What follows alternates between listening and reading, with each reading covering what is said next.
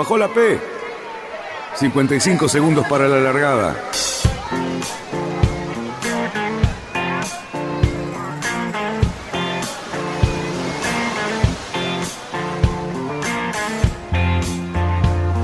Así comienza Radionautas.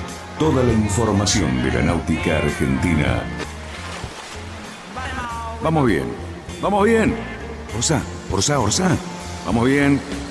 Orsa, Orsa, Orsa. 5, 4, 3, 2, 1. ¡Largamos! Buenas noches, radionautas, ¿qué tal? Otra vez viernes, señores, como siempre. Y hoy estamos para festejar un fin de semana muy fresquito. Empezamos julio, todos los memes de don Julio Iglesias que anduvieron dando por ahí, Dios mío, qué plomazo.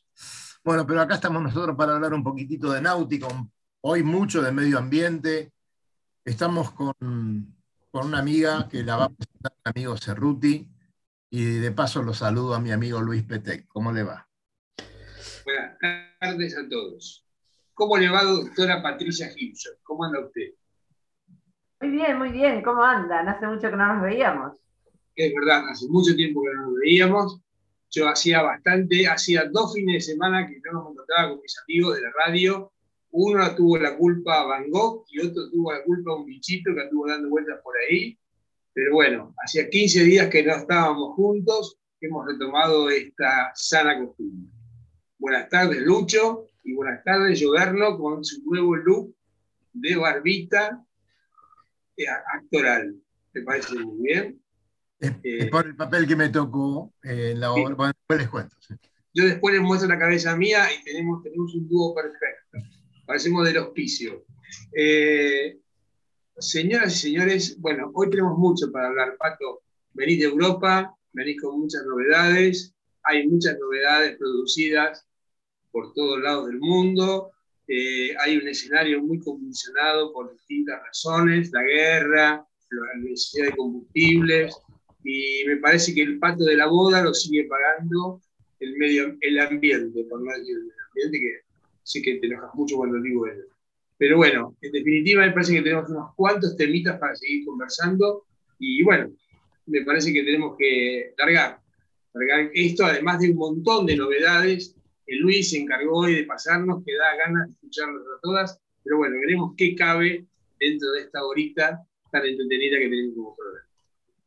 Pato, ¿qué está pasando exactamente con los océanos? O sea, realmente siempre es catastrófico lo que escuchamos, pero ¿sigue estando mal todo? Sí, perdón, ¿no? Yo siempre tengo malas noticias, soy horrible. Pero sí, está, está mal, está horrible. Eh, ¿Qué pasa con los océanos? Los océanos son un lugar, son un ecosistema en realidad, un poco de nadie. Entonces, como no tienen un dueño, como son los países, la tierra o otras cosas, eh, bueno, el aire tiene el mismo problema, pero bueno, tiene esa complejidad que hay partes de eso que de quién es y quién se ocupa de controlar y quién se ocupa de decir que se hace y que no se hace. Entonces, están medio a la buena de Dios en muchos sentidos. Por eso, todo el plástico que hay en el océano, porque cualquiera tira cualquier cosa y nadie se entera, y menos en medio del océano, las especies que están muriendo, el cambio climático, es decir, y nadie entiende que el océano hoy por hoy tal vez es la única, es una de las mayores salvaciones que tenemos contra el cambio climático. Y eso me parece que es muy, muy grosso y no se le está dando la importancia que se merece. Es decir, yo estoy de acuerdo con que hay que seguir plantando árboles, los bosques nos absorben las emisiones y eso van a ayudarnos a reducir la temperatura global del planeta, pero estamos poniendo todo el foco en los bosques cuando tenemos como cinco alternativas. ¿Por qué estamos solo poniendo en los bosques? el océano es una fuente mucho mayor de absorción de dióxido que los bosques. Ese es el primer punto clave. El océano toma dióxido de carbono y lo transforma en ácido carbónico. Entonces va, es una cuestión química pura, diferente de concentración, absorbe. ¿Qué pasa? Eh, a medida que va absorbiendo se va volviendo ácido, porque es ácido carbónico. El océano tiene una, un pH X. Si yo le agrego ácido, es como si le agregara vinagre al océano, toneladas y toneladas y toneladas, va transformando su pH y, los, los, los animales y las plantas y todos los seres que viven en ese océano, en general, tienen un rango de posibilidades de vivir eh, con un determinado pH. No le podés tirar vinagre. es así. Entonces ahí se mueren un montón de especies.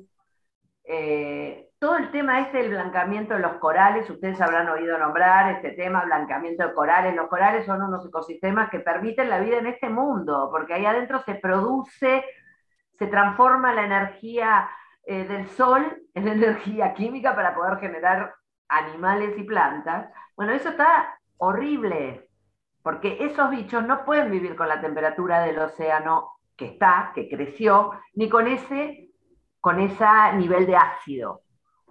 Pato, una pregunta que te hago porque es un tema que recurrente cuando escucho sobre estas cosas. O sea, yo puedo entender la necedad de muchas personas que tengan mucha responsabilidad y que no quieren tomar cartas en el asunto.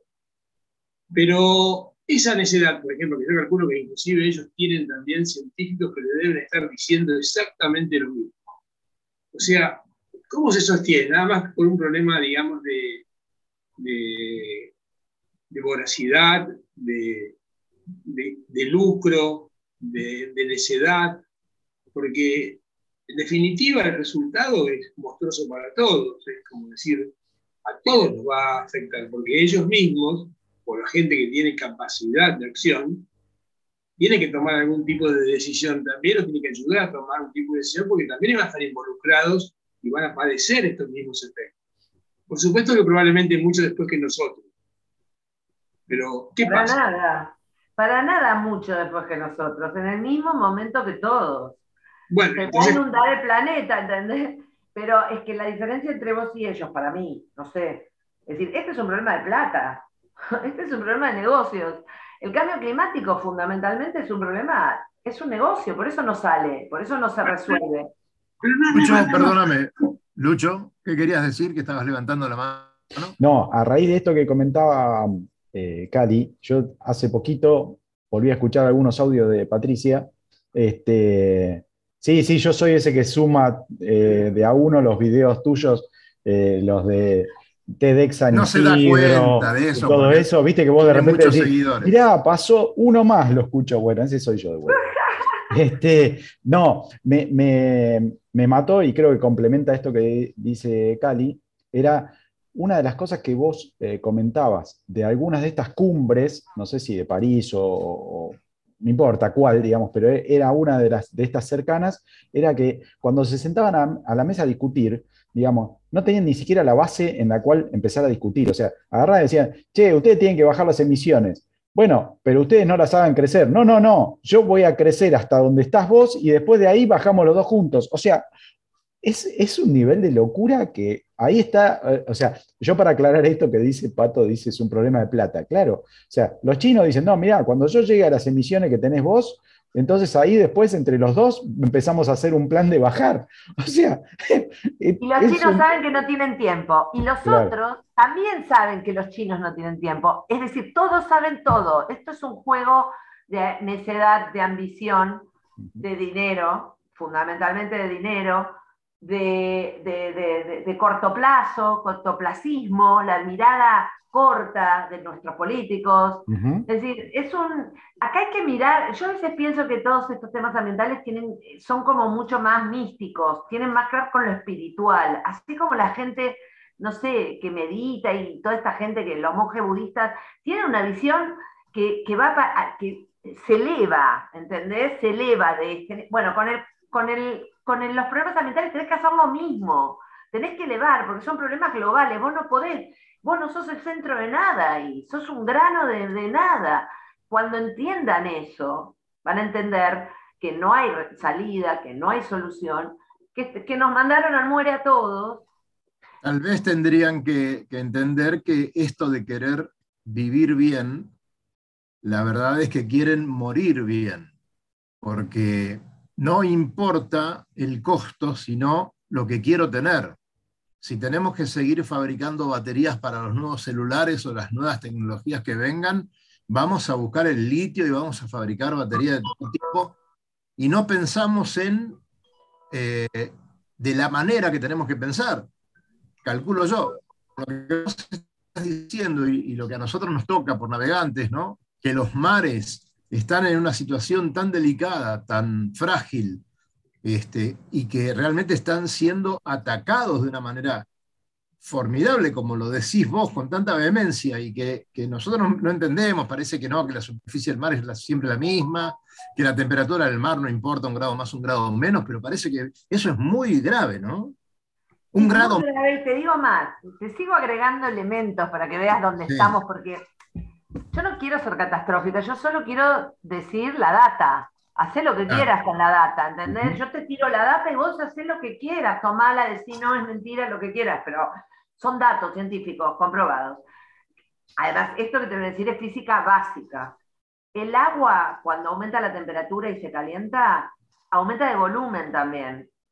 Entonces, el aumento del nivel del mar, como resultado de que se derriten los polos y la Antártida a una velocidad descomunal, esos datos son espantosos, le sumas que el agua se dilata, en cualquier momento tenemos el agua en el obelisco y en Nueva York desaparece, ¿entendés? Y esas cosas, el problema además es que esas cosas no sabemos cuánto tiempo tardan en pasar, porque no tenemos experiencia, no tenemos ciencia. Claro. la manito, Cali. ¿Cómo? No tapes con tu manito la... no, quería, quería Claro, pero ponela ahí atrás, porque estás muy cerca, como siempre. No. Ah, sabemos que son, sos bonito, Mire, vos también estás muy cerca, pero yo no te digo nada. No, no, bueno, está bien. A vos te vemos media cara. Eh, yo eh, estuve viendo el otro día, yo estuve en el año 82 trabajando en la Patagonia. Y, y estuve en, me acuerdo en unos momentos, estaba trabajando en Calafate, y me acuerdo que fui al glaciar Perito Moreno. El otro día veo unas fotos de una publicación donde mostraban cómo se había ido retrocediendo el glaciar y una de las fotos correspondía a la época en que yo había estado en comparación de cómo está ahora. O sea, yo soy testigo, digamos, en el sentido de que yo estaba en ese momento y realmente me asusté, me asusté. Y sobre, sobre llovido mojado veo una especie de publicación también, una publicación donde proyectaban el crecimiento de las aguas en todos los niveles de las costas y bueno, mi casa desaparece. Sí, sí. O sea, mi casa actualmente desaparece. Sí, sí, sí, No, es enorme. Depende de los grados que aumente la temperatura. Si aumenta dos grados, por yo tengo una simulación hecha a nivel global de un organismo internacional que vos ves, poner la temperatura, es una modelación de a dos grados, entonces vos ves el agua hasta la Facultad de Derecho. La flor, todo eso está, pero está con un nivel de agua así. La ponés, la subís a 3 grados y todo eso desaparece y, y llega al obelisco. La pones a 4 grados y no está Buenos Aires es una simulación, todo lo que quieras, pero es lo que te digo, no sabemos. Eso puede suceder perfectamente. Están desapareciendo países en este momento de esa manera. Bueno, pero vos sabés que entre la foto del 82, donde yo fui testigo, porque yo estaba en ese lugar en ese momento, trabajando y lo vi, y, vi en comparación de cómo está ahora, lo que se ha retrocedido, y encima cuando veo que mi propia casa desaparecería con, la, con este mismo cosa, la verdad que me impactó muchísimo porque hay como una especie de demostración fehaciente del nivel de degradación de todo esto. Y realmente me asustó. Me asustó. La, sensación que tuve fue de susto. Bueno, todos somos testigos, supongo, todos los que estamos acá somos testigos. Yo vi eh, achicarse playas desde que tengo 20 años y ahora que tengo 60, en 40 años. Yo he visto playas que se han acortado no te digo 100 metros, pero 50 en Uruguay. 50 metros desapareció, además de que todos los grandes, ahora cualquier evento de, temporal en, esa costa de Uruguay, se chupa, se come pedazos de tierra. De, casa. Costa Argentina. La ¿Eh? costa argentina se está comiendo. Argentina también. pero casas enteras. ¿eh? Más, más, específicamente, hay videos del año pasado y el anterior. Así que bueno, pero eh, a mí lo que me llama la atención es justamente eso, ¿no? Que la gente, o que en todos no nos demos cuenta hasta, hasta qué punto estamos mal, ¿no? Sí. Difícil, es difícil, más para ustedes que están trabajando. Dani, Dani, Dani, nosotros podemos decir que nosotros no estamos dando cuenta. O sea, probablemente nosotros, como millones de personas más, somos los que nos estamos dando cuenta. Lo que más me molesta es que somos totalmente incapaces de hacer algo. Yo te iba a preguntar. yo te iba a preguntar, te iba a hacer esa pregunta, pero dije, queda feo. Pero te iba a decir, ok, vos te asustaste y viste todo esto, ¿y qué estás haciendo? Y nada, no porque vos no haces nada. Es tenés razón. Hacer algo. tenés razón. Yo pensaba lo contrario de Cali, no es por llevarme mal con Cali, no. Pero realmente nosotros que hablamos del tema tampoco sabemos y tampoco actuamos. Y creemos. sí, sí, pero, ustedes, pero ustedes por lo menos están dedicándole este programa al tema. Algo hacen. ¿Entendés? Sí, sí, pero, algo. Bueno, yo creo que sabés lo que El cambio de mentalidad, el cambio de mentalidad que hay que hacer, eh, no, no lo hemos hecho ni siquiera nosotros. Este, no sé si en qué grado vos lo estás haciendo, porque lo estás, digamos, eh, divulgando por todos lados y trabajando en eso, pero eh, ahí es donde está la dificultad para convencer, ¿no? Además, como vos decías al principio, convencer a la gente para que actúe de manera tal que los poderosos, de alguna forma, digan, bueno, no puedo vender este producto porque no me lo van a comprar, entonces voy a fabricar otra cosa que no lleve baterías, por ejemplo. Pero esto habría que hacer un, un cuadrito, ¿no? Con el dato de ella que es un grado más, ¿cuántos metros menos de espacio terrestre existe? Pero Dani, hay, eh. una, en, Times Square, en Nueva York, hay un reloj que yo lo he visto, ¿no es cierto, Pato? Que está ese, ese reloj que es una cuenta descendiente y te están mostrando la cantidad de días que faltan para el punto de no retorno. Y está en Times Square, que es un lugar que lo ven millones de personas por día ni eso, ni siquiera eso tiene efecto. O sea, y además...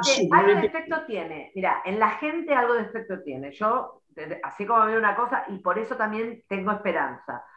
Pero lo que pasa es que estamos yendo demasiado lentos, nos falta tiempo. Pero si yo lo veo, si lo pensás, cada vez más gente piensa en el ambiente, toma cosas, es decir, los jóvenes todos son veganos, esto, lo otro, cuidan, eh, vienen, eh, no te hablo de todos los jóvenes, ¿no? Pero los, como vos ves que es una juventud sana, eh, toda esta cosa, que cuida el ambiente, que le interesa lo, que, que, no maten animales, un montón de otros sentimientos diferentes a los que traíamos nosotros. Entonces, esa gente va a producir un cambio.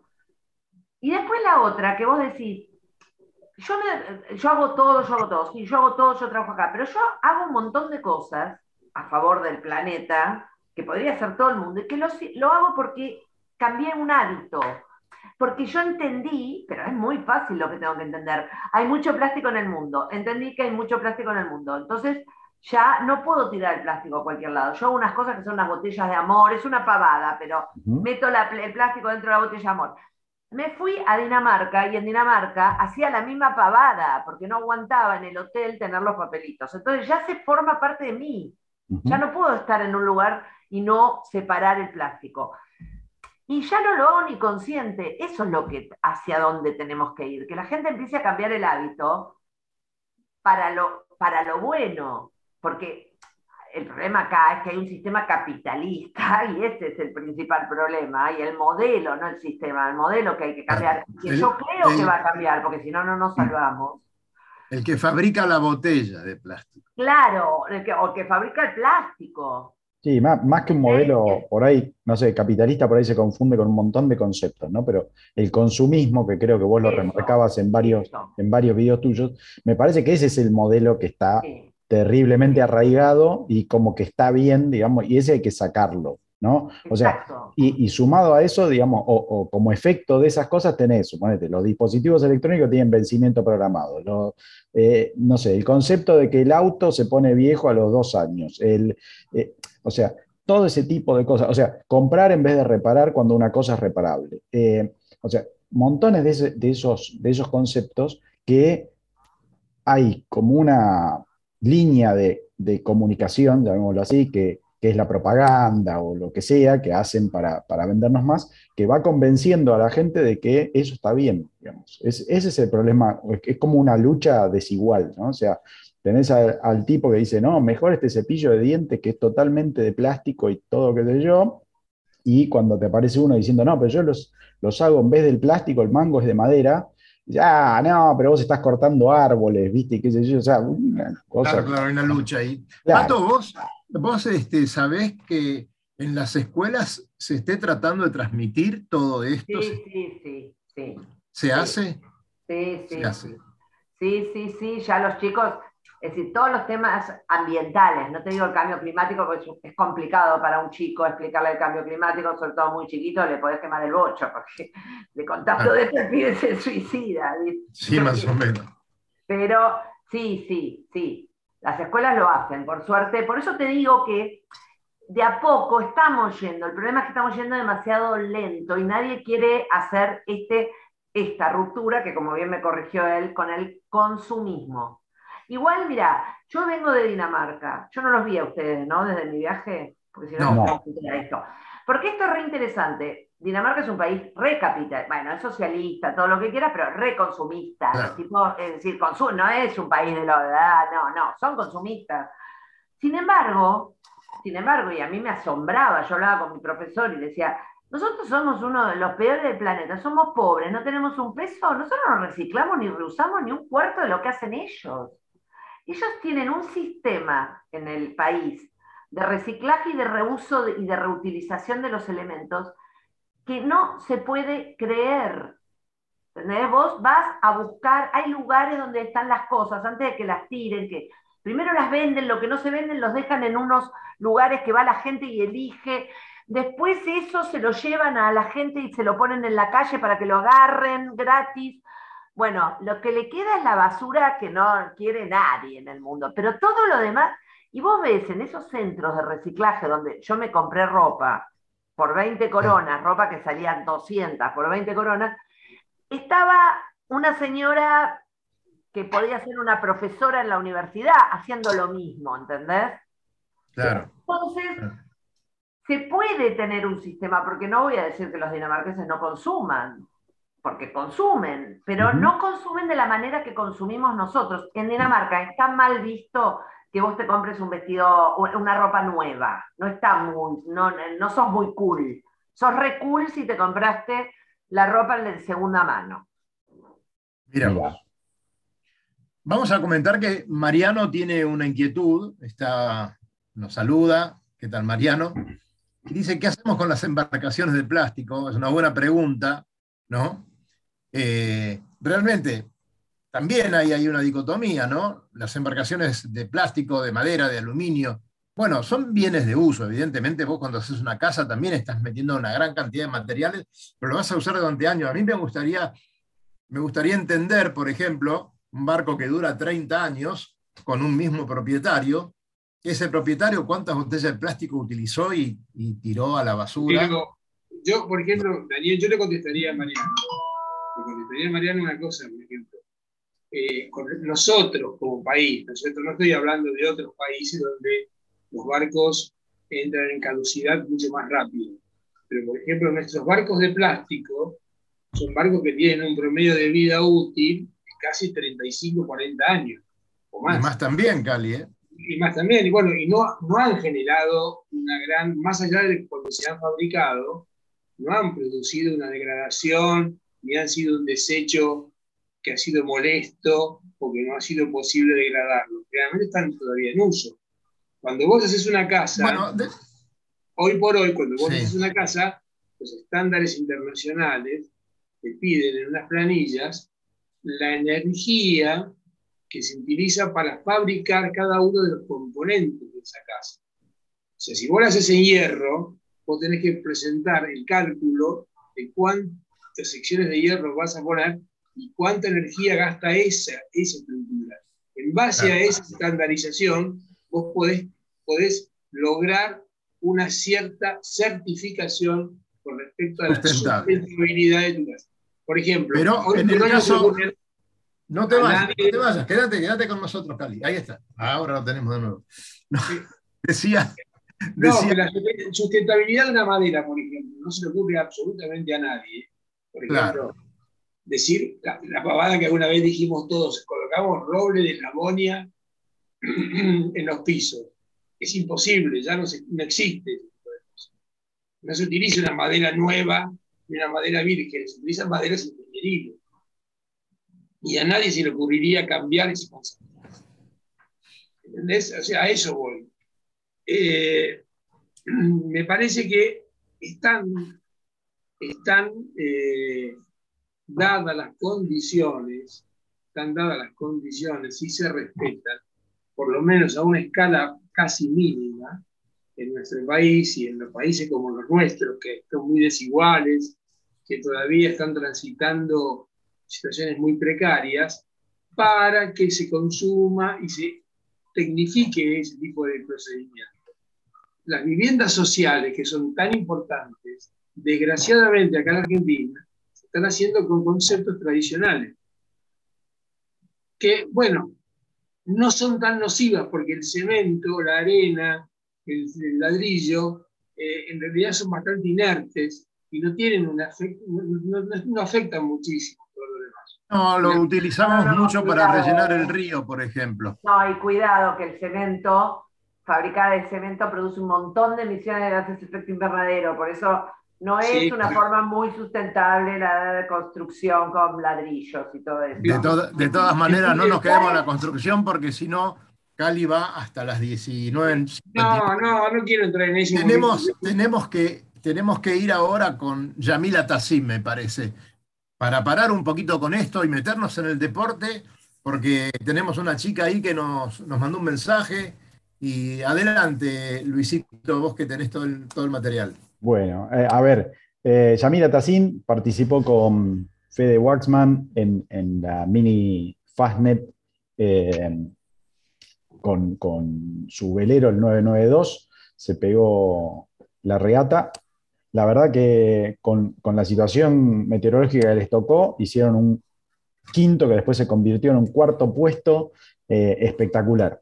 Y bueno, como el viernes pasado estuvimos con, Fede y su audio que nos, nos, contó lo que pensaba de la regata y lo que había sucedido, decidimos consultarla también a, Yami y ver a ver si pensaba igual. Este, y la verdad que, bueno, como siempre, este, ella, eh, la verdad que una dedicación y un tiempo juntos, nos, nos, da, sí, sí, exactamente, los dos corrieron en dobles en el 992 y, y bueno, eh, Yamila nos mandó sus pareceres, así que eh, vamos a, a ver qué nos dijo. Y vamos a ver el barco de ella también, de ellos. Claro que sí. Muy buenas tardes, estoy aquí en el coche conduciendo hacia un destino desconocido de regata, como siempre, y espero que se escuche un poquito bien. Hace la verdad bastante tiempo que no hago ningún audio para Radionautas. Creo que tuve la sensación de que después de de acabar con la primera mini como que las cosas se repiten un poco y me sentía como un poco aburrida en el sentido de estar siempre contando las mismas historias y de que ya la gente había, había escuchado suficiente mis problemas de mini, mis historias de mini, pero bueno, aquí estamos de vuelta porque en verdad me encanta contar y, y es muy importante para la posteridad también. Posteridad. Entonces, vamos allá contando la mini Fastnet que por segunda vez consecutiva no pudimos ver el Fastnet, pero bueno, esperemos que el año que viene podrá ser. Por el momento esta regata se anunciaba con un viento muy ligero, teníamos unas calmas eh, bastante fuertes durante muchos días, seis días de calma. Y bueno, así cuando toca calma eh, es lo que toca aprender. No son las condiciones ideales para el barco nuevo que he comprado, que es un Maxi 650, que que es un scow, un barco hecho para navegar de reaching con mucho viento, entonces claramente es como lo opuesto, eran las condiciones perfectas para tener a Kairos al podo que tenía antes. Entonces salimos con Fede sabiendo que bueno, iba a ser una regata dura para nuestro barco, que serían muchos días y que, que había que pues, empezar con energía y acabar con energía. Y la verdad que la experiencia fue muy, muy, muy formadora de tener a, a Fede a bordo, que es un, un increíble genio de, de, navegación y un auténtico competidor, en el sentido que lleva toda la vida compitiendo y se nota en cada, cada reglaje de vela, cada trimado, cada minuto pasado verificando que la vela está bien, que el barco va rápido, que, que era algo, un focus que yo nunca había tenido tanto, como no, he, como no tengo esa, ese background de una educación tan tanto de competición de vela. Y eso para mí era todo aprendizaje, aprendizaje nuevo. Así que un, un, lado positivo increíble de, pues, de aprender a hacer correr el barco a lo máximo. También de trabajar en equipo que ni él ni yo tenemos o sea yo menos todavía navego en equipo suelo navegar mucho en solitario y he navegado muy poco en, en barcos en, en crew. Entonces claro llevar a conseguir llevar un ritmo en el que los dos durmiéramos, los dos comiéramos y los dos estuviéramos en, de guardia y navegando juntos y cuando funcionábamos, funcionábamos muy bien. Estuvimos siempre en cabeza de, de regata, estuvimos siempre, siempre rápido, siempre delante, tomando decisiones correctas y, y, acertadas. También tuvimos nuestros momentos de, bueno, pues de aprender a, a navegar con una persona que, que no conocemos tanto de, en, ese, en ese environment que es el barco, que es el mini que es tan duro, ¿no? que nos lleva a unos límites personales que son un poco duros también y que pueden ser duros también para la otra persona ¿no? de, de vivir. Pero, pero creo que al fin y al cabo estábamos ahí para aprender y tanto yo he aprendido de él como él ha podido aprender de mí algo. Y sobre todo fue una regata pues en la que el clima, al ser justamente calmas y poco viento, es algo que puede parecer fácil, pero que al contrario es mucho más difícil navegar con poco viento que navegar con, con vientos sostenidos. Entonces te obliga a estar muy pendiente, te obliga a estar perfeccionista, te obliga a estar siempre eh, pendiente del, del, barco y con ojos delante, detrás, que si hay algo en la quilla, que si tenemos algas, que por dónde van los otros, jugar con la flota, etc. Y mm, una experiencia muy, muy buena, la verdad, muy formadora, diría sobre todo. Una salida de luna coincidió con la luna llena sangrienta, que unas imágenes absolutamente increíbles. Un mar céltico que, claro, vamos a navegar en el mar celta, nos imaginamos ahí pues unos mares irlandeses ventosos y con mucha ola y que va un mar como un plato aceite, eh, navegar a un nudo con corriente en contra, descubrir las corrientes, que era algo que yo tampoco había aprendido a navegar nunca y Fede tiene mucha costumbre de navegar en el río con, con mucha corriente. Y que ahí pues aprendí yo a llevar el barco, ¿no? Enfrente de la corriente, cómo, cómo crear esa corriente, cómo no quedarse dentro de la dentro de la, de la corriente en contra, cómo no ser empujado por la corriente, cómo jugar con la corriente, etcétera y eso, pues mucho aprendizaje también. Atravesar la Mancha, que yo nunca había hecho el cruce del Canal de la Mancha, así que fue una super experiencia. Y luego el colmo, que es el final de la regata, que sabíamos que podía ser difícil, pero que no nos esperábamos a que fuera tan difícil. Porque llegar a, a esta ciudad ¿no? que acoge esta regata que se llama Douarnenez, que es una ciudad que tiene mucha historia náutica, hay muchísimas regatas mini que han salido de ahí, la Mini Transat ha salido de ahí, un lugar muy famoso para el mini, y es una bahía, que es la bahía de Brest y de Douarnenez, en la que claramente juegan mucho los térmicos, sobre todo.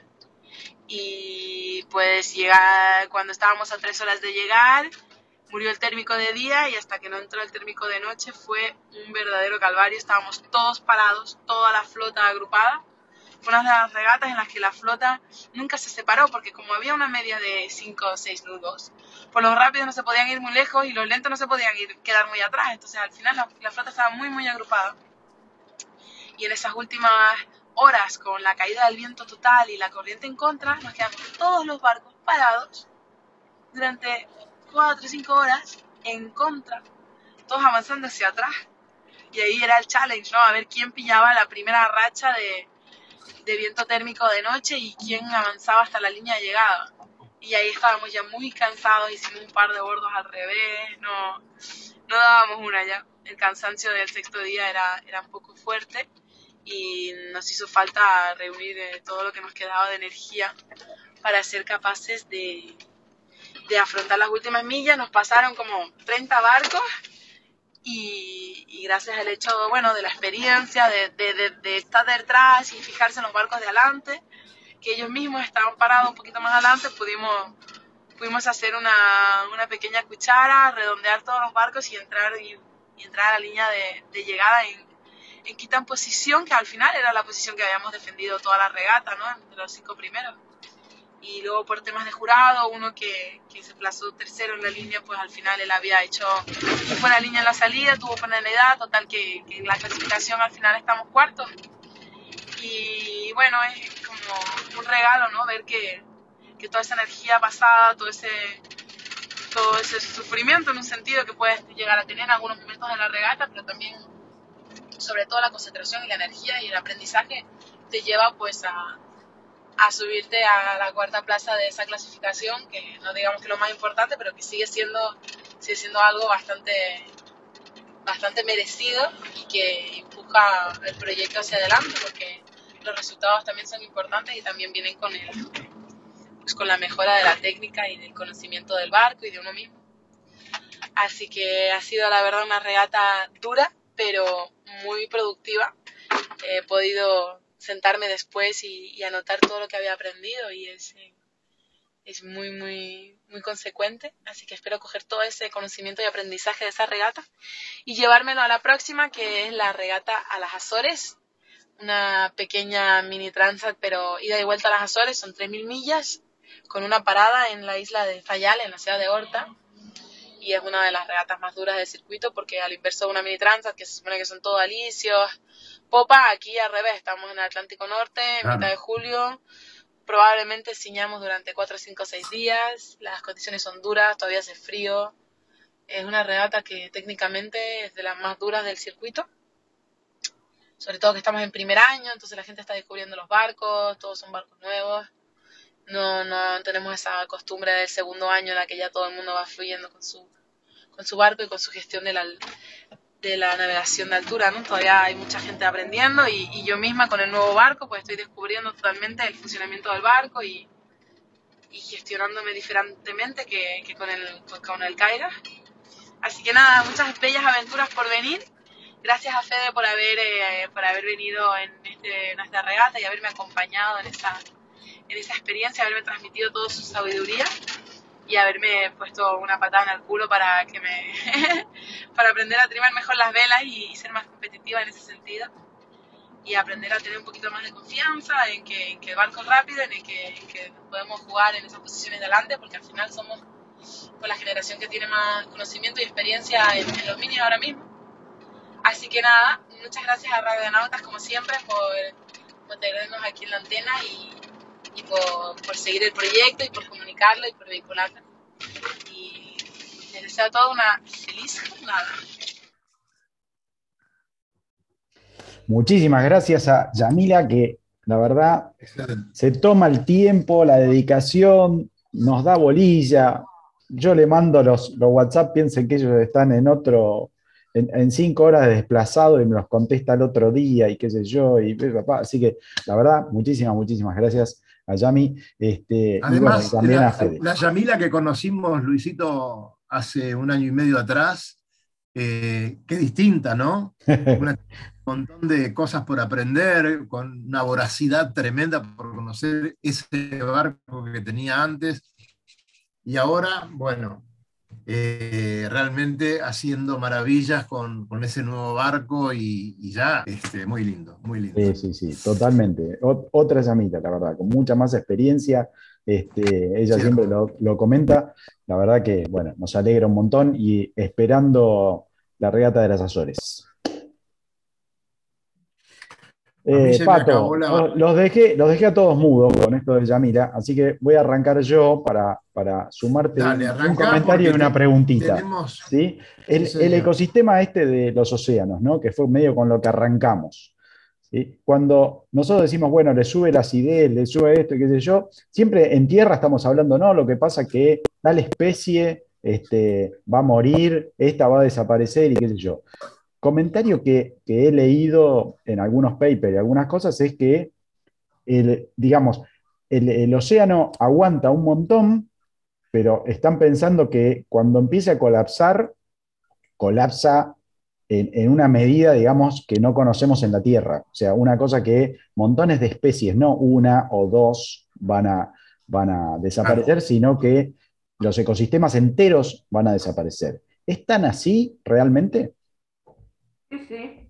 Sí, un poco lo que hablábamos recién, ¿viste? Eh, cuando se mueren los corales, se muere un ecosistema, es decir, de los corales viven, no sabes la cantidad de especies, eh, dan oxígeno, vos pensás que producen el oxígeno, porque hay de todo en el, océano, hay animales y hay plantas, eh, son productores de oxígeno además de absorción, absorción de dióxido, absorbores de dióxido. Entonces, eh, claro, se mueren ecosistemas enteros, sí, sí. Yo no sé, claro, los océanos están mucho menos estudiados que en la Tierra. Tampoco tenemos tan claro cuánto tiempo tarda un, ecosistema terrestre en, desaparecer, o en, pero, pero sí, tenemos mucho más experiencia en la Tierra que en los océanos. En los océanos está, está gravísimo. Por eso, por ejemplo, ahora salió de esta cumbre y de varias cumbres de océanos que hay, salió una iniciativa, por ejemplo, que creo que la firmó la Unión Europea nada más, pero que se supone que la tienen que firmar todos, que se llama 30 por 30. Es decir, al 2030 tiene que haber un 30% de los océanos como áreas protegidas, donde no se puede hacer nada. Eh, entonces, viste, esa es una, una cosa que se le ocurre, pero también esas cosas son son como la Convención de Cambio Climático, son declamativas, los gobiernos firman, todos, ahora en Portugal se adhirieron más países, Costa Rica, Panamá, pero ¿quién controla? Es decir, sí, hay que hacerlas a las áreas, pero después, ¿quién va a controlar que por las áreas no pase un barco pescando? Este, ¿Somos capaces de eso? Yo no lo sé, no sé tanto. A esa escala... Hagamos, hagamos un conteo, a ver qué es lo que estamos destruyendo. Estamos hablando que estamos destruyendo los mares, los bosques, ¿cierto? El aire también, el espacio aéreo, es decir, todo lo, la basura que hay en el espacio, ¿no? De todos los cohetes que han lanzado los satélites, cientos y cientos de satélites que ya no sirven más y que están por ahí dando vueltas y que son cada vez más peligrosos para las nuevas colocaciones de satélites o lo que sea. O sea que la luna para la gente romántica, ¿cómo, cómo la ves? ¿Todavía está más o menos, se, se, va salvando?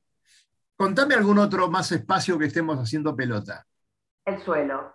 El suelo. ahí sí que peor, el suelo pobre está peor que el océano, porque el océano nos gusta, porque vamos a la playa, porque navegamos, porque la regata, porque lo que quieras. El suelo, la tierra, el suelo, el pedazo de suelo, cuando vas con la pala y levantás, bueno, eso es otro tema, porque el suelo también absorbe más dióxido de carbono que los árboles, por ejemplo.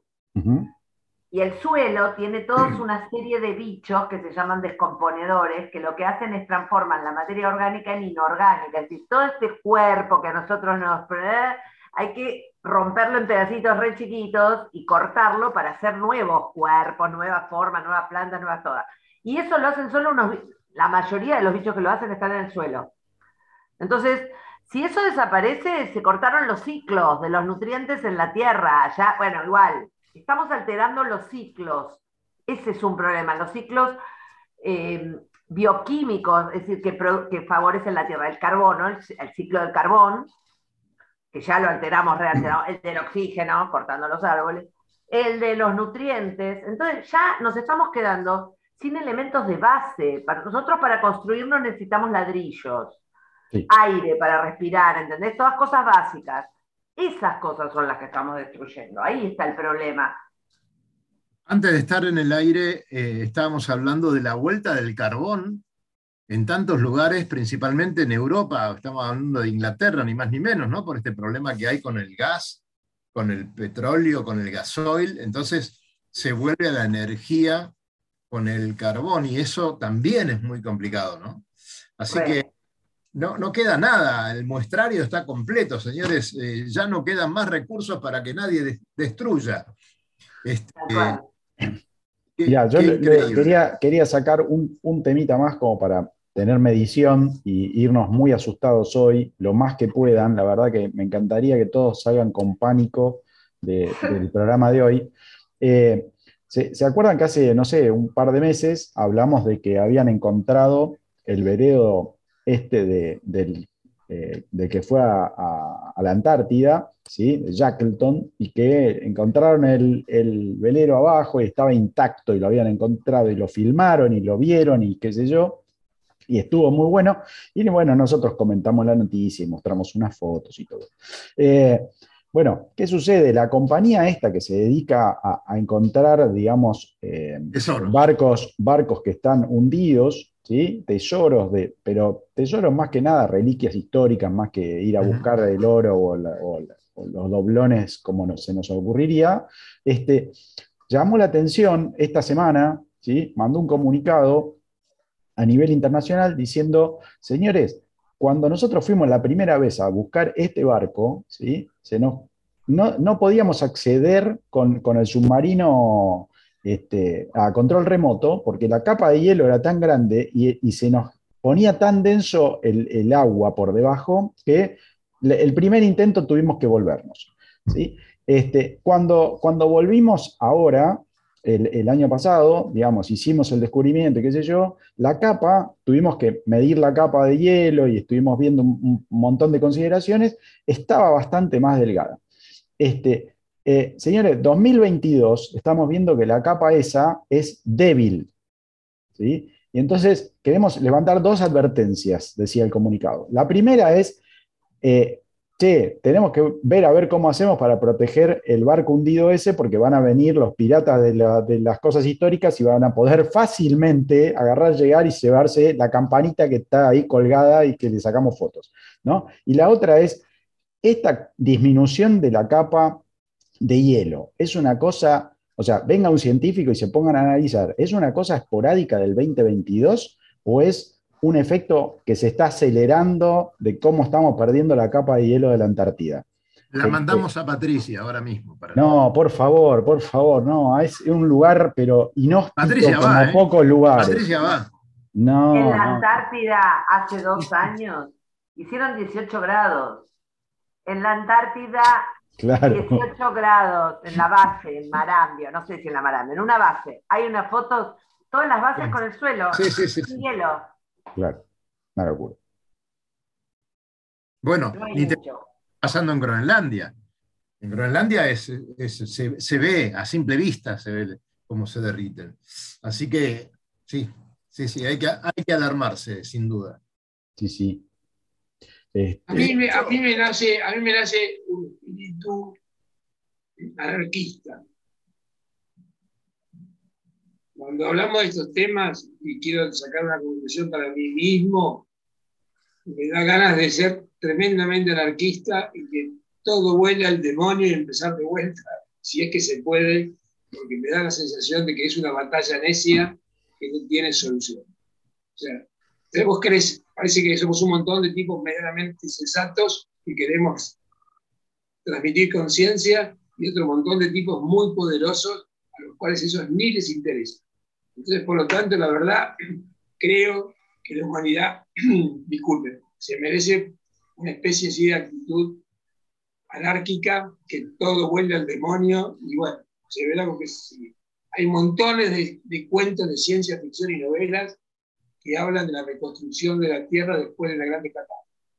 Así que bueno, está Blade Runner, están montones, lean a Sturgeon, lean un montón de cosas que siempre cuentan la hipótesis esta que se está dando y que se está cumpliendo, hay ciertas novelas escritas de hace más de 60 años, con ciertas hipótesis de convivencia, y escenarios que se están replicando en este momento.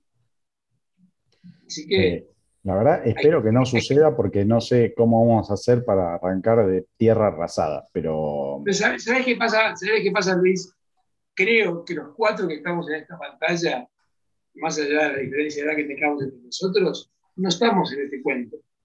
Nosotros no estamos en este cuento. Todo lo que estamos eh, diciendo. Yo no sé, pero a ver, el, el, reloj ese que vos dijiste, ¿sí? Tiene siete años. De acuerdo, bueno, pero.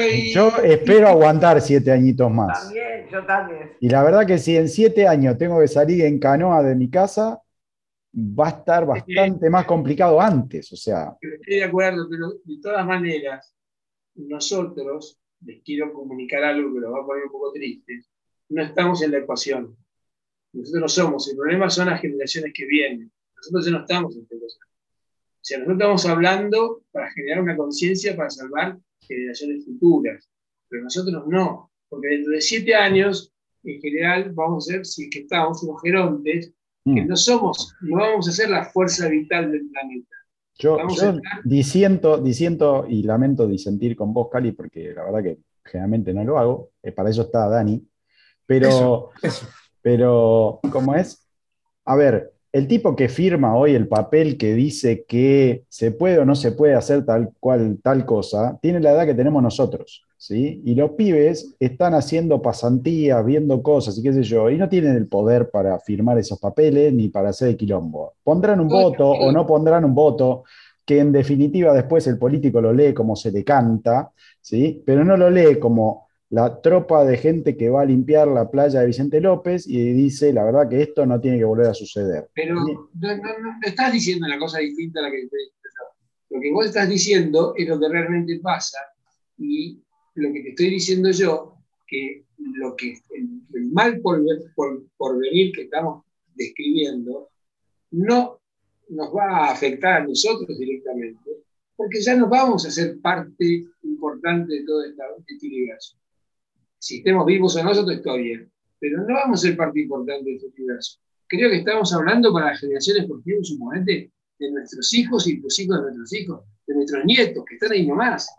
Todos tenemos hijos, bueno, Daniel tiene nietos, ¿Te das cuenta? O sea, eh, el, tema es, el tema es el, nieto de Daniel. Ellos. Juan, mira, yo, tengo, yo tengo una esperanza también sobre nuestro rol dentro de siete años o diez porque la realidad es que somos la voz de la experiencia. A mí me pasa, yo tengo un programa con adultos mayores en el gobierno de la ciudad. Trabajo, armé un programita para concientizar a adultos mayores ante olas de calor. Y muchas, muchas veces les yo les digo a las chicas que, que salen a hacer el programa, chicas, escúchenlo porque ellos saben más que ustedes sobre el cambio climático. Y empezamos a armar algo que se llama Memorias del Clima, donde les hacemos decir cosas. Entonces, la señora de 80 años te dice, y cuando yo era chica, en barracas, tenía que eh, salir con estaba todo escarchado. Entonces yo digo, chicas, ustedes anoten, porque toda esta data que tienen estas señoras, ustedes no la tienen, ni yo tampoco tal vez, y es re útil, porque ahí nos vamos a empezar a dar cuenta de un montón de cosas. Es decir, hoy por hoy todavía somos valiosos para, para, para mostrar, porque los chicos no lo ven, no lo ven, todavía no lo vieron. Igual ellos están, por eso te digo, la juventud va por ese camino de que va, avanza y quiere cambiar esto.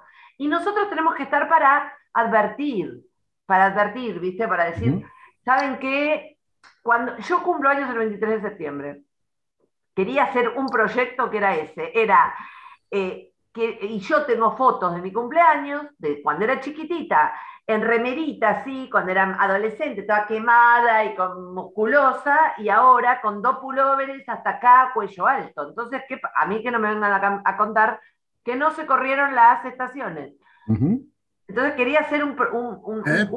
una cosa tipo un concurso, que todos manden fotos de eso. Y bueno, y ahí tenés, ¿entendés? Esto es verdad, no es mentira, esto está pasando. ¿Y está pasando a qué velocidad? yo cuando iba, al, cuando iba al colegio, a la escuela primaria, iba a la escuela primaria pública, salíamos de casa en caballito, y una de las diversiones con mi hermano era romper el hielo que estaba en el agua, que siempre se llamaba el agua podrida del cordón. Y se le rompía porque estaba toda congelada.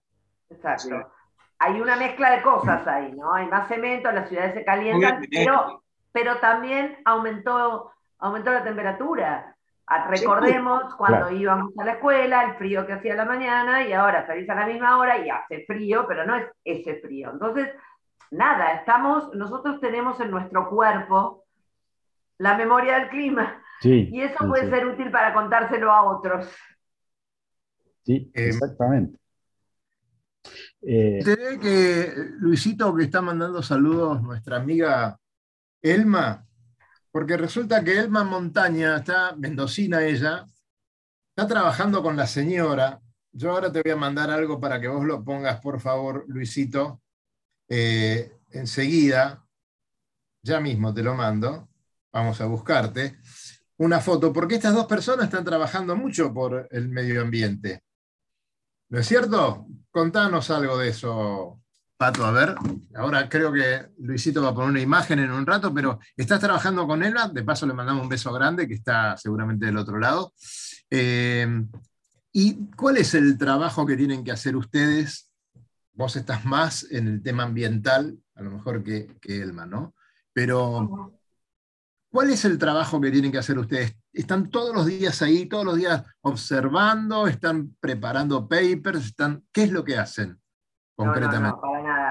Eso lo hace un científico.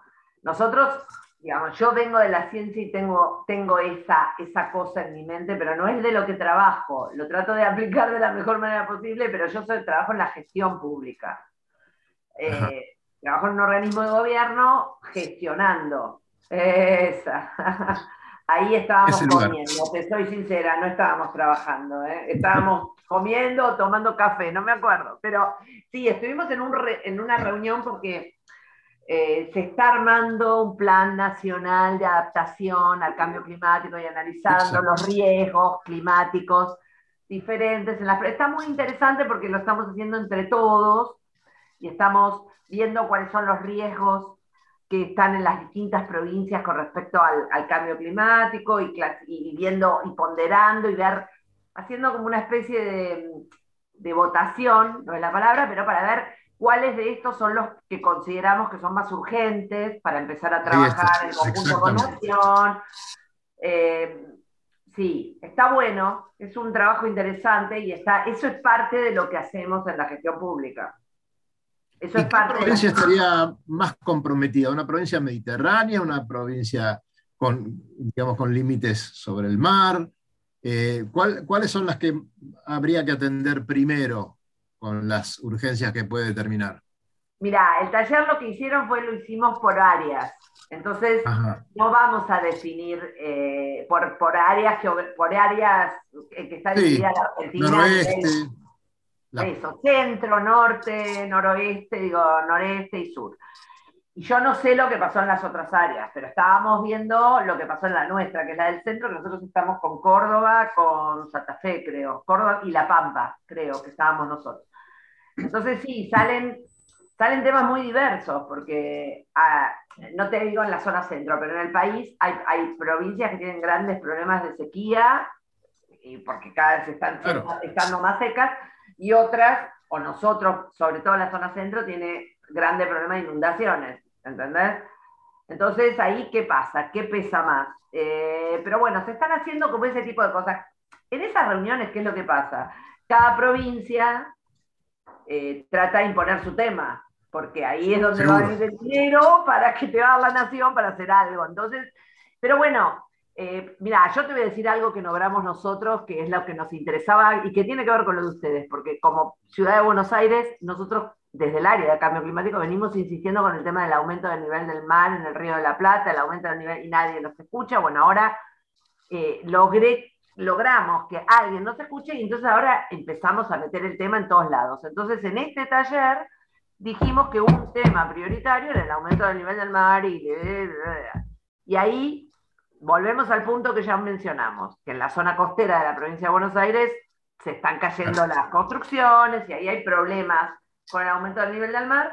Entonces, bueno, logramos imponer un tema que a nosotros nos sirve trabajar, que necesitamos trabajar. Estas cosas también tienen que ver con la gestión.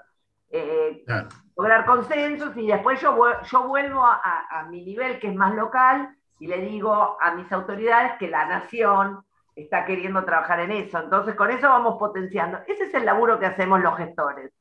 Mira, Patricia, estamos ya sobre la hora de cierre de nuestro programa, te agradecemos muchísimo, pero quisiera dejar, no solamente para vos, sino para los que nos escuchan, un pequeño ejercicio, como para que en algún programa próximo eh, podamos decir cuál sería el mundo ideal que deberíamos arribar para concluir con estos inconvenientes. ¿Cómo sería la vida de, una persona, de una comunidad, de una familia? ¿no? ¿Cómo debería ser este, para cumplir con todos los requisitos necesarios para que esto no se vaya a la mierda? ¿No? Lo podríamos hacer. Así que lo tiro y en alguna otra reunión que tengamos lo vamos a armar para ponerlo en el programa. Señores, nos tenemos que ir. 2001 nos está, esta noche 2 nos está presionando, Cerruti. Cierto. gracias, Pato. Mirá, ahí tenemos el, pronóstico para mañana, ¿eh? Está bueno. el, domingo, el domingo lo veo un poquitito complicado. complicado el domingo. sí, señor. Mañana vamos a tener 15 graditos ¿eh? a la tarde, así que eh, vamos a arrancar medio Tomar sol, hombre. Pero el domingo va a estar bastante más fresco, así que para aprovechar mañana. bueno, no, sé ustedes, pero yo creo que mañana voy a ir después de mucho tiempo. Va. 20, Lucho. mañana, mañana a lo mejor tenemos, tenemos una torta eh, muy linda. ¿eh? Después les contamos. Muchas gracias. Muy útil. Gracias. Gracias, Pato. Un beso. Señores, a todos. Hasta el viernes próximo y nos vemos en el agua. ¿eh? Recorra islas y playas disfrutando del mar y la naturaleza. Sumérjase en aguas cristalinas y vea con sus propios ojos la danza de los delfines. La danza de los delfines. Tiempo libre, caminatas, noches mágicas y mucha diversión.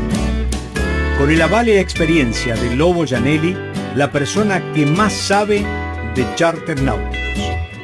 La empresa que le propone navegar por todo el mundo en las mejores embarcaciones y con todo resuelto.